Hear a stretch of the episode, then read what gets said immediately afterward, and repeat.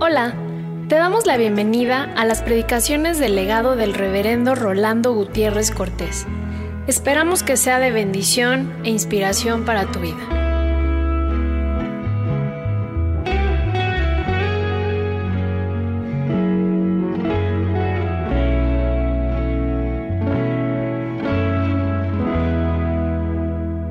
Antes de meditar sobre la palabra del Señor en esta mañana, quisiera que abrieran sus Biblias al primer libro de Samuel en el capítulo 16 y aunque parezca reiterativo, y lo es, permítanme hacer la lectura de estos cinco versículos como veo yo lo que se está gestando en el pasaje. El primer verso es claro cuando Dios, nuestro Señor, que tiene nombre, Jehová, va a hablar, va a decir a Samuel un mensaje, porque el hombre puede entender los mensajes de Dios y Jehová nunca lo ha ocultado para su pueblo. Pero en la segunda expresión, ¿hasta cuándo llorarás a Saúl, habiendo yo desechado para que no reine sobre Israel? Hay un elemento muy humano de parte de Samuel, porque está llorando que Saúl le haya fallado a Dios y que por haberle fallado, Dios lo desecha. Me parece humano en Samuel y me parece difícil cuando a veces queremos nosotros no entender que Dios desecha a las personas que le fallan.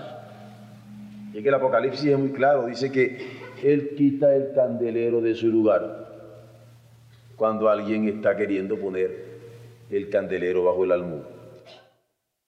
Luego de eso, viene un mandamiento de parte de Dios a mi querido Samuel, admirado Samuel, pero aquí como un sacerdote llorón. Y le dice, mira Samuel, no me andes llorando más, llena tu cuerno de aceite y ven. Porque a veces nosotros estamos lamentando, los otros tiempos eran mejores.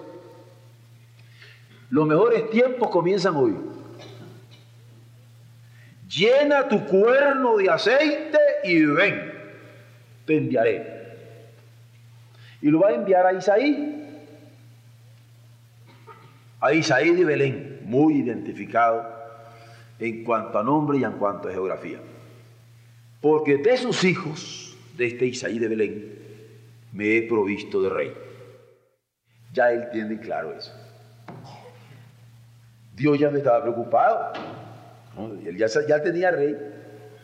Samuel estaba llorando y ya tenía preparada la cosa. A un siervo de Dios no le corresponde llorar los fracasos de nadie. Dios levanta nuevos siervos.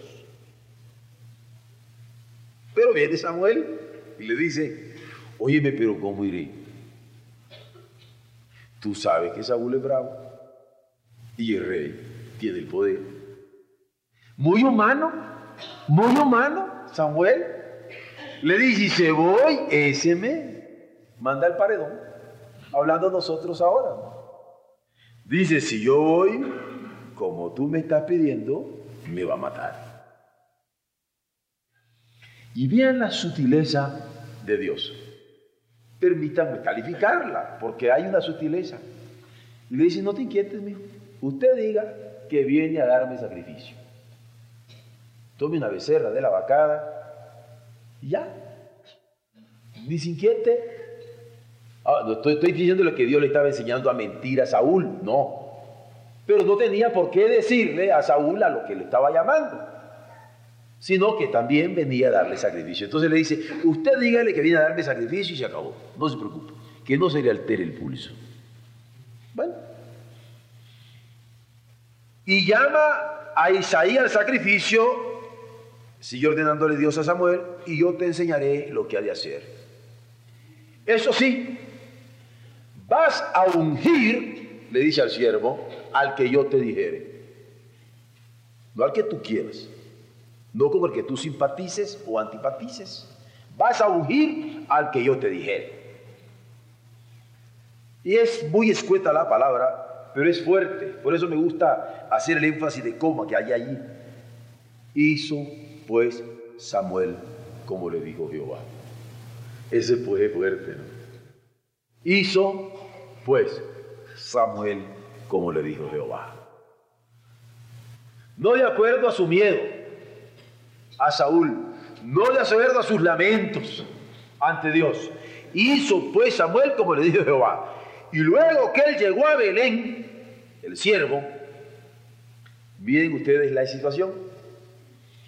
Un siervo de Dios nunca llega a Dios, es decir, así de como que no va a pasar nada. Cuando lo vieron los ancianos dijeron, órale, ¿quién sabe qué hay aquí? Se van ellos y está bien porque tienen que ver por el pueblo. Y le dice, ¿cómo viene Samuel? ¿Ah? Porque aquí no vas a venir a decirnos buenos días.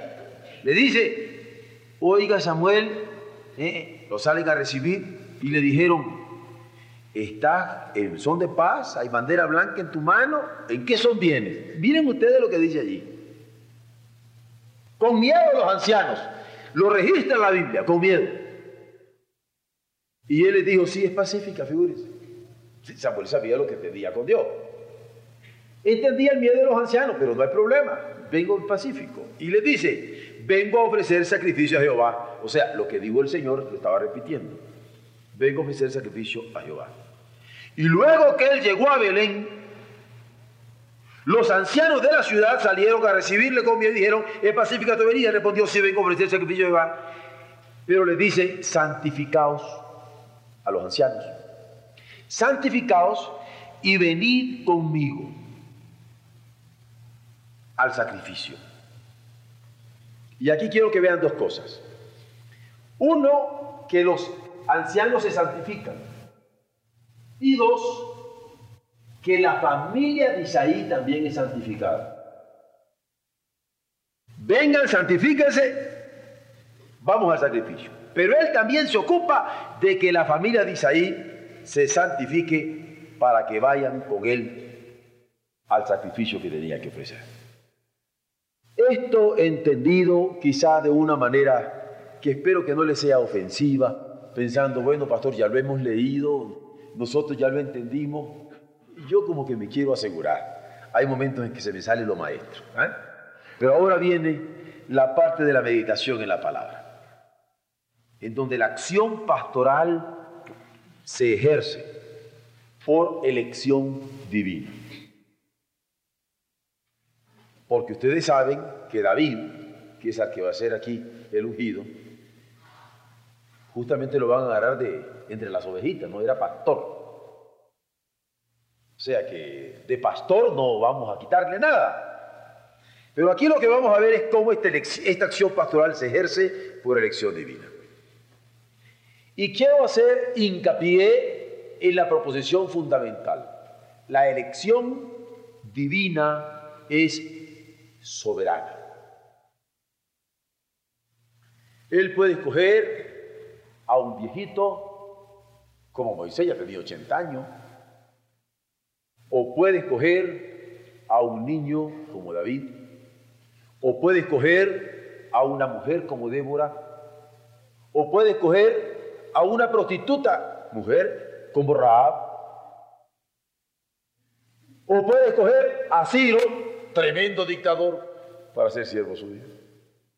La elección divina es soberana. Y cuando decimos que Dios elige soberanamente, señalamos que nadie debe sentirse indigno por su edad, por su sexo, por su posición o por sus posibilidades para ser elegido por Dios. Nadie debe sentirse indigno para que lo escoja, para servirle si a Dios así le place. Él quiso llamarme cuando tenía 40 años, 60 años, 80 años, 90 años, 100 años. para tener un hijo, como en el caso de Abraham. La elección divina es soberana. Abraham fue llamado siendo caldeo, caldeo, de Ur de los caldeos, un paganazo. Lo que nosotros conocemos como el padre de la fe es Abraham de Ur de los caldeos. Jacob recibió el nombre de Israel cumpliéndose en él la promesa de bendición sobre las generaciones. Jacob, a pesar de sus debilidades, y que por derecho de primogenitura aparentemente no le correspondía, Jacob recibió el nombre de Israel, para que en su nombre todo un pueblo llevara el estigma de ser pueblo escogido de Dios. José fue usado por Dios como pastor en la necesidad de los hermanos, de quienes había sufrido vejaciones, pero en quien puso que revirtiera con bendiciones su gestión como segundo del faraón. Y aunque había recibido tanto mal de parte de los hermanitos carnales, Dios le pone en el corazón que le sirva con toda buena voluntad. Y es que la elección divina es soberana. Y así lo manda a pastorear a sus hermanos, a pesar de que le habían hecho tanto daño.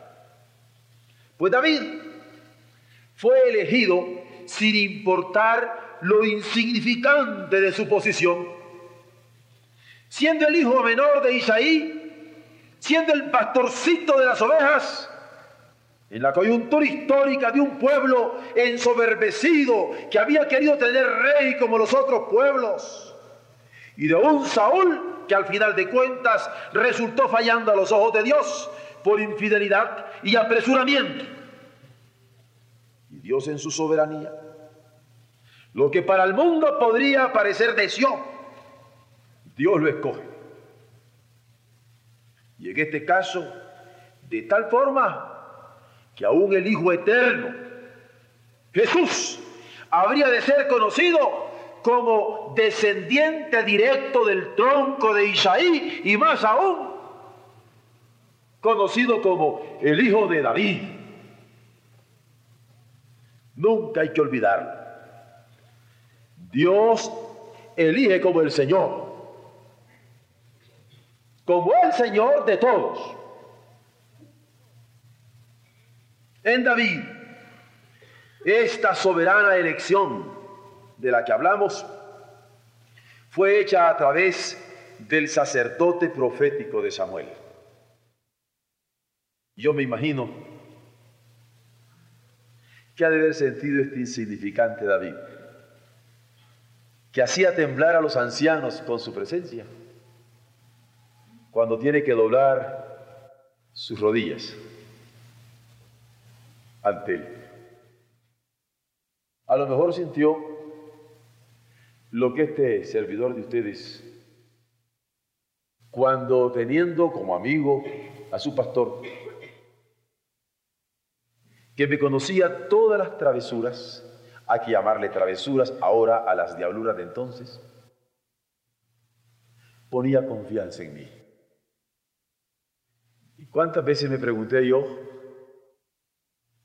¿Por qué mi pastor me confiaba cosas sabiendo quién era yo? Y me mataba. Lo peor es que me hacía sentir mal porque no me decía nada, tú lo haces. Y como a él no se le podía decir no.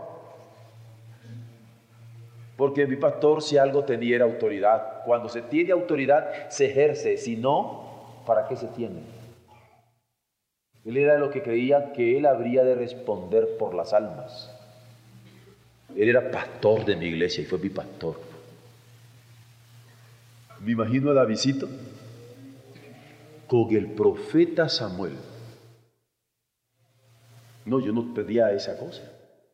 El profeta Samuel y aquel cuerno, lleno de aceite, obedeciendo a Dios para ungirle. confirmada con el testimonio de los ancianos de Belén que se habían santificado con él. Permítanme también recordar cuando a mí me despidieron de mi iglesia para, para estudiar. Doña Angelita Mejía fue la llamada adelante para dar la oración final para mí. Y yo recuerdo a la viejita de trenzas con su pelo blanco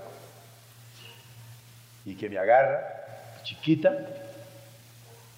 y yo un mozo de 21 años, y con una voz ronca, la mujer que había comenzado con los primeros 15 pesos un hospital para nuestra ciudad, allí me tenía con toda su autoridad de anciana. Esfuérzate y sé valiente, no temas ni desmayes. Jehová y Dios estará contigo. Y es que cuando uno siente el apoyo de los ancianos, se siente indigno. Pero aquí tenemos a David ante el siervo y respaldado por la santificación de aquellos ancianos y aún la de su familia. Y otra vez permitan decirles algo que ya les he dicho. El último que supo que yo venía a trabajar mis estudios teológicos fue mi padre. Yo tenía todo preparado porque mi abuelo era un abuelo muy lindo conmigo y me ayudó a hacer todas mis cosas escondido de mi papá. Pero cuando mi papá se dio cuenta que yo me venía, a quien ustedes conocen aquí, él dejó de ir a su iglesia ese domingo, reunió a mi mamá, a mis dos hermanas y me despidió con ese himno que cantamos ahorita. Nunca, Dios mío, cesará mi labio de bendecirte, de cantar tu gloria, porque conservo de tu amor inmenso grata memoria. Y qué dicha sentir que uno es respaldado por su familia para llevar adelante el ministerio. Y es que estoy destacando tres elementos aquí. Uno sacerdotal, uno de ancianos y uno familiar. Porque estoy hablando de cómo la elección divina pasa por encima de nuestro lloriqueo de sacerdote. Puede pasar por encima de nuestro miedo de anciano o puede pasar por encima de lo que nosotros pudiéramos pensar como familia acerca del último que anda allá pastoreando las ovejitas. La elección de Dios es soberana. Y es que la dignidad del ministerio tiene su origen en esa elección suya. Y esta fue la indomable convicción de Pablo ante quien osó dudar de la legitimidad de su ministerio apostólico y le decían que él era un usurpador del apostolado. Y él le dijo, no, y hay un momento en que va a decir, yo desciendo de la tribu de Benjamín. Y en el caso de Pedro, va a hablar hasta de la predestinación desde antes de la fundación del mundo. Esa convicción profunda es en donde descansa realmente la legitimidad de un ministerio. Y es que Dios elige a través de sus siervos. Todo siervo del Señor se reconoce porque en la palabra que dice se identifique el consejo de Dios. Si en la palabra que yo digo ustedes no pueden identificar algo que Dios quiere que ustedes sepan, ¿qué siervo del Señor soy? Hay que ponerse claro y en la vitrina. Así fue con Samuel aunque en la hora de su lamento por la falla de Saúl, la palabra que recibía del Altísimo era de reproche por las lágrimas que estaba derramando por alguien que le había fallado consultando una pitonisa. Saúl ya no podría seguir como rey de Israel. Y el profeta fue llamado para llenar su cuerno de aceite y dirigirse a Isaí de Belén, porque de entre sus hijos el Señor se había provisto de siervo para sus propósitos. Dios elige sus siervos de donde quiere. Y para servirle en el momento histórico que designa. Muchos de nosotros podríamos decir, ¿por qué a mí, Señor? ¿Por qué a mí? Y como Moisés decirle, pueden haber otros, yo hasta tartamudo soy. Pero el Señor dice, a ti, yo me encargo de lo demás. Otro podría decirle, ¿y por qué en este momento? Porque este es el momento histórico. A mí me inquieta tanto cuando siento que no hablo lo suficiente como para hacer sentir a la generación que estamos viviendo ahora, ante los próximos 15 años, que este es nuestro momento con esta experiencia que nos ha dado, con estas posibilidades que tenemos, con estas riquezas de la abundante gracia con que nos ha querido bendecir, este es el momento de invertir nuestra vida para su reino. He logrado comunicar esto, que usted y yo, que nosotros hoy tenemos frente a las situaciones del mundo una tremenda responsabilidad misionera.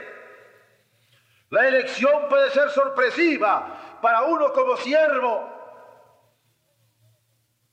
cuando tiene que ungir o cuando tiene que ser ungido. Pero el hecho de que sea sorpresivo no quiere decir que no implica responsabilidad. Pero hay que cumplirla pese a cualquier adversidad. La adversidad no debe pararnos. La misma familia de Isaí es sorprendida porque jamás pensaba que en David se hubiera fijado Dios para cumplir con fidelidad sus propósitos. ¿Por qué en David? ¿Por qué en el chiquillo de la familia? ¿Quién puede imaginar que por encima de los lamentos de Samuel Dios estuviera trabajando los planes con que llevaría a cabo su elección? Aparentemente nadie lo sospechaba siquiera, pero el Señor lo va a llevar a cabo que hubo miedo, miedo en Samuel. Está muy claro cuando responde a Dios, ¿cómo iré? Si Saúl lo supiera, me mataría. Y nosotros decimos, ¿en que los siervos de Dios no puede haber miedo? Pues hay miedo a veces. Y aquí lo vemos con el sacerdote Samuel, pero el Señor tuvo respuesta mandándole tomar una becerra de la vacada, de modo que pudiera hablar con verdad diciendo que estaba siendo llamado para ofrecer un sacrificio. Porque no hay lamento por el que el Señor no pueda pasar para elegir a sus siervos, ni miedo de siervo que no pueda sobrepujar para seguir adelante con sus planes. Mira nomás que por el miedo de Samuel se iba a parar el propósito de Dios. Nunca el Señor lleva adelante sus planes. Y fue así que guió a Samuel para ofrecerle lo que con alegría Él quiere que cada uno de los suyos ofrezcamos. Sacrificio. A veces de amor propio. Pero por ti, Señor, lo que sea. ¿Por qué? Porque es una ofrenda voluntaria de mi vida es ofrenda plena de regocijo para agradarle. Me encantaba cuando cantábamos en esta hora de comienzo de culto el Salmo 100.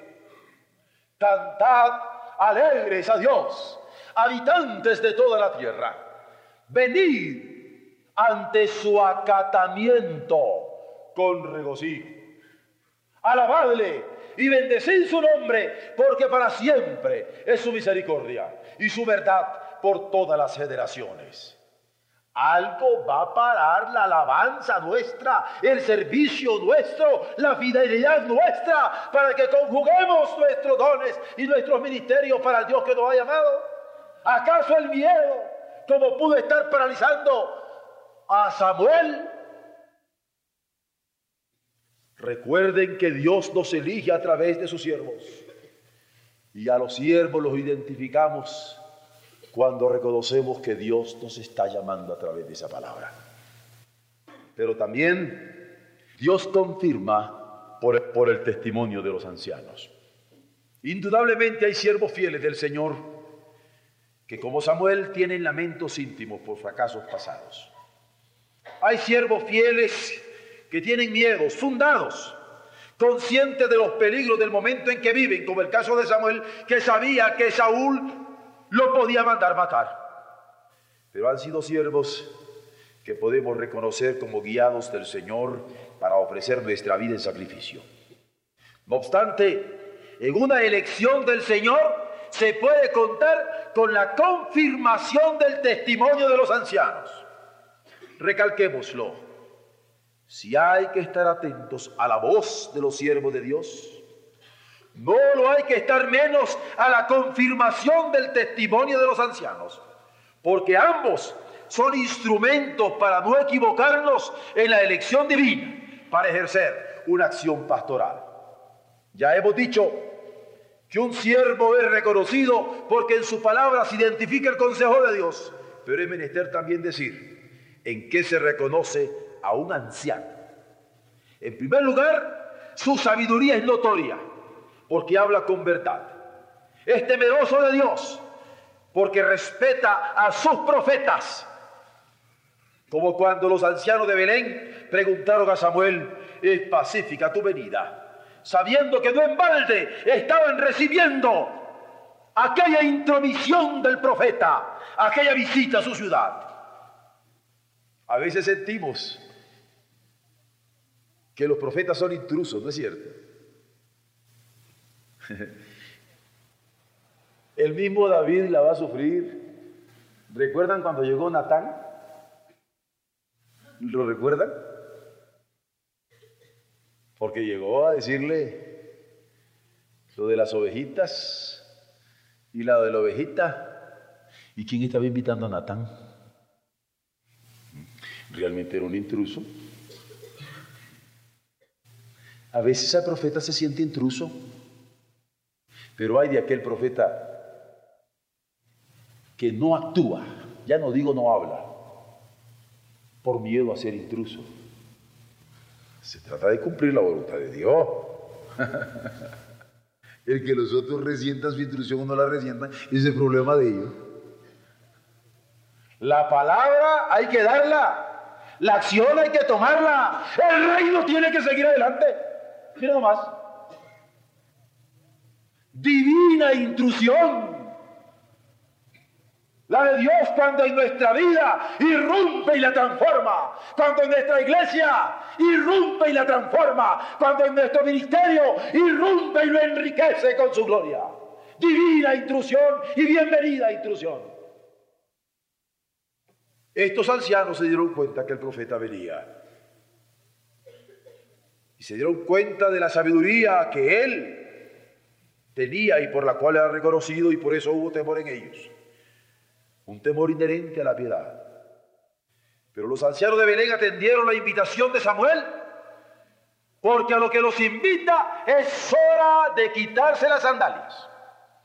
Es hora de santificarse ante el Señor. Es hora de acompañarme en el sacrificio que el Señor nos está demandando. Es hora. Qué hermoso es. Es la hora. Ha sonado la hora. El cuerno ha sonado. Y todo ejercicio pastoral que se hace en nombre de Dios ha de examinarse a la luz de la palabra profética de siervos reconocidos y de esta confirmación por el testimonio de ancianos piadosos que tienen la confianza de la comunidad.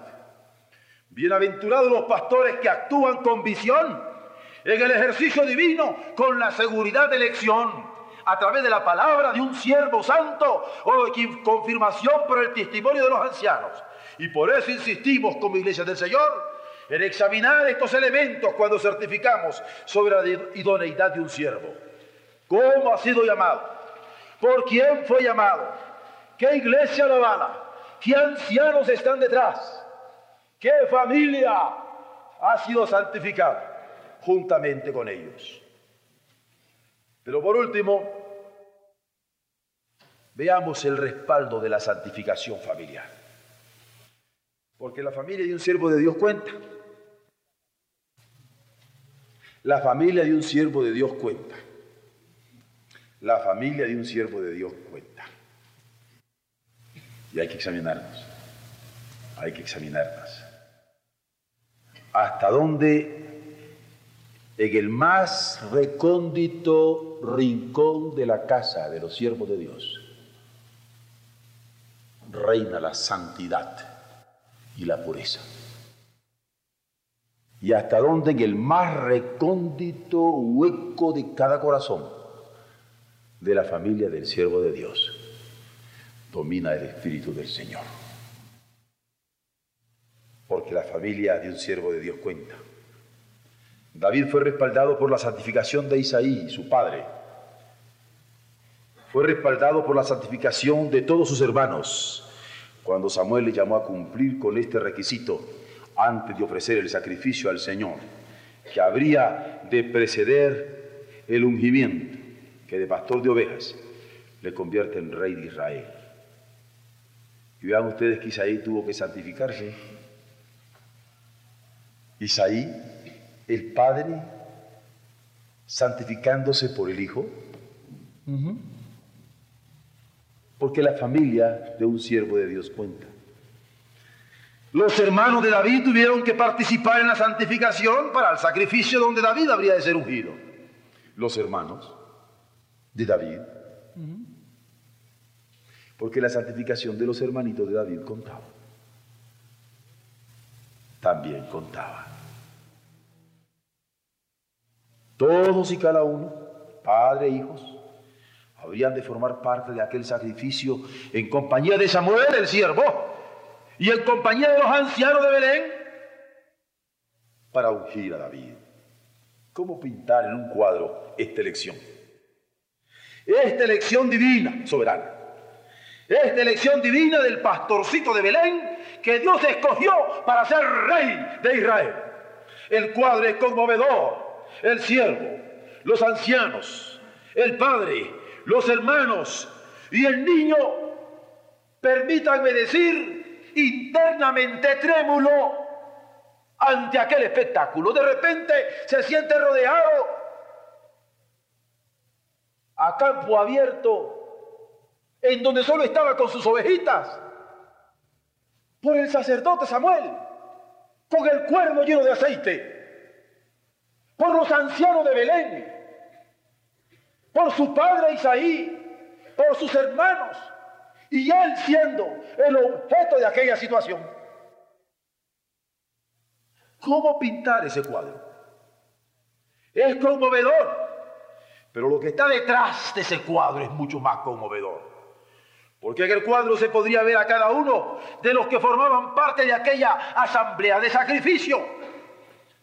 Pero lo que no podemos ver es lo que había Dios pedido. Esa había que palparla, sentirla, la santificación antes de ofrecer el sacrificio. Porque la santificación es necesaria. La santificación es voluntaria. La santificación ha de ser gozosa.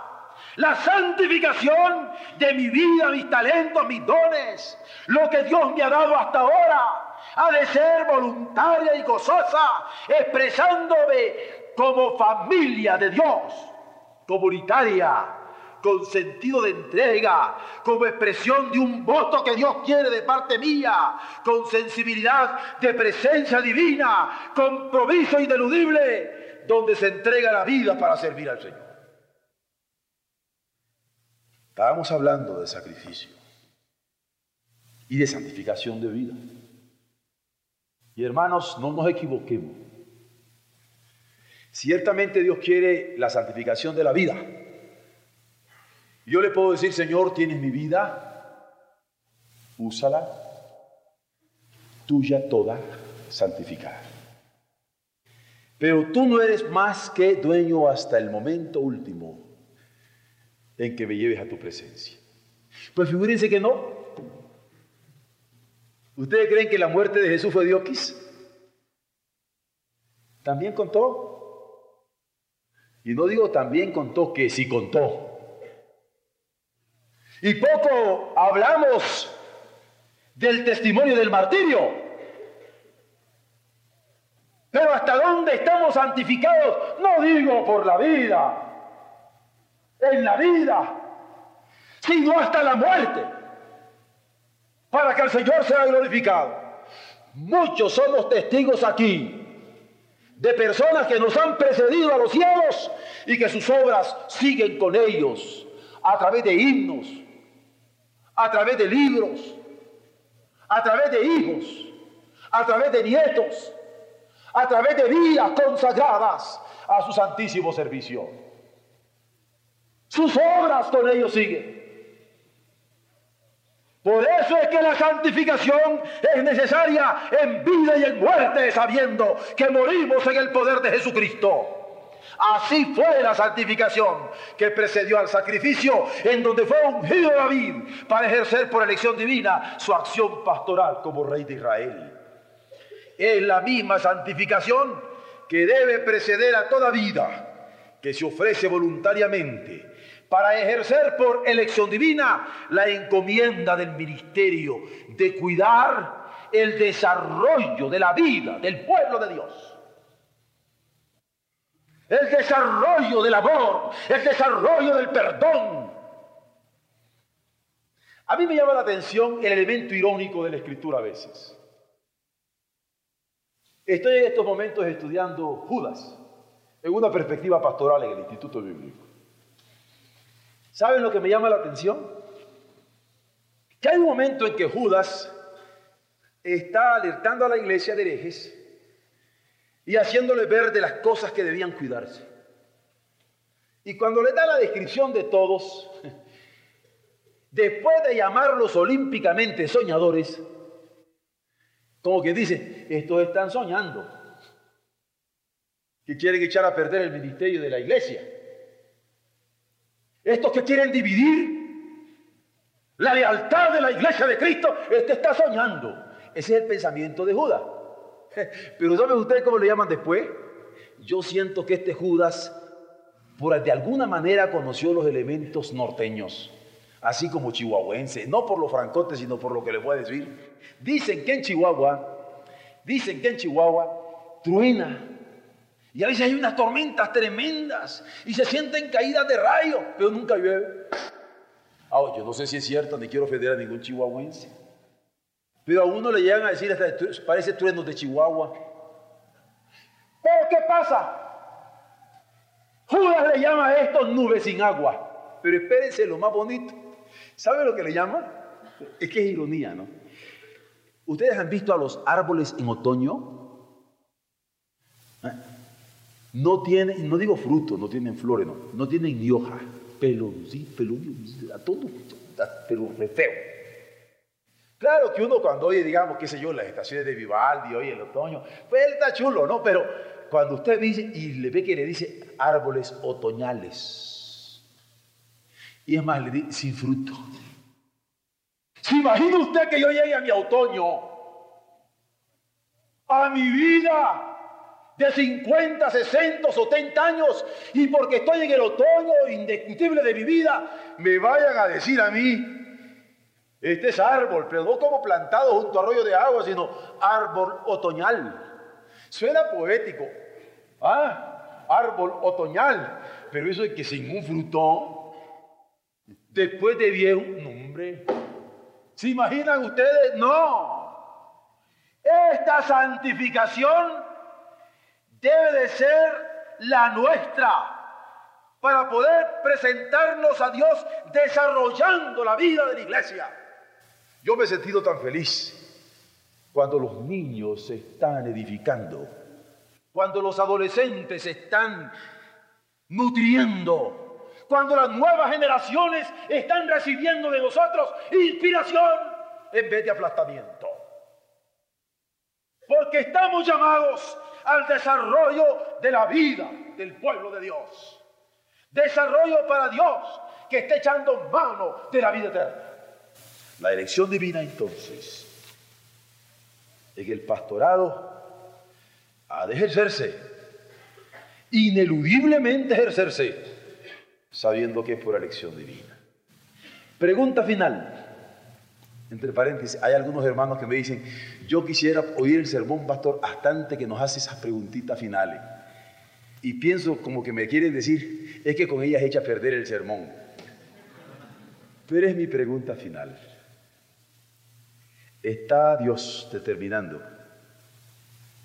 la acción de nuestro ministerio pese a cualquier circunstancia adversa? Para que la vida de la iglesia se desarrolle con las nutrientes más preciosas de nuestra oración y entrega, como persona, como familia, como iglesia. Honramos la elección de Dios, honramos el linaje de haber sido elegidos por Él. Está Dios deleitándose con ellas Está en nuestros antepasados, si tuvimos la dicha de tener antepasados que le sirvieron a Dios, glorificando el nombre del Padre, porque nosotros estamos siendo usados por Él. Porque la acción de la iglesia, en donde la elección divina actúa soberanamente, ha de ser plena de vida y desafiante para nosotros. Dios tenga misericordia de nosotros y nos bendiga. Haga resplandecer su rostro sobre nosotros, para que sea conocida en toda la tierra su camino y en todas las naciones su salvación. Dios tenga misericordia de nosotros y haga resplandecer su rostro sobre nosotros para que nuestra palabra, nuestros dones, nuestra vida, nuestro ministerio sea siembra fecunda en donde no se pierda ninguna simiente, todas caigan en el surco y haya cosecha dichosa para su reino. Amén.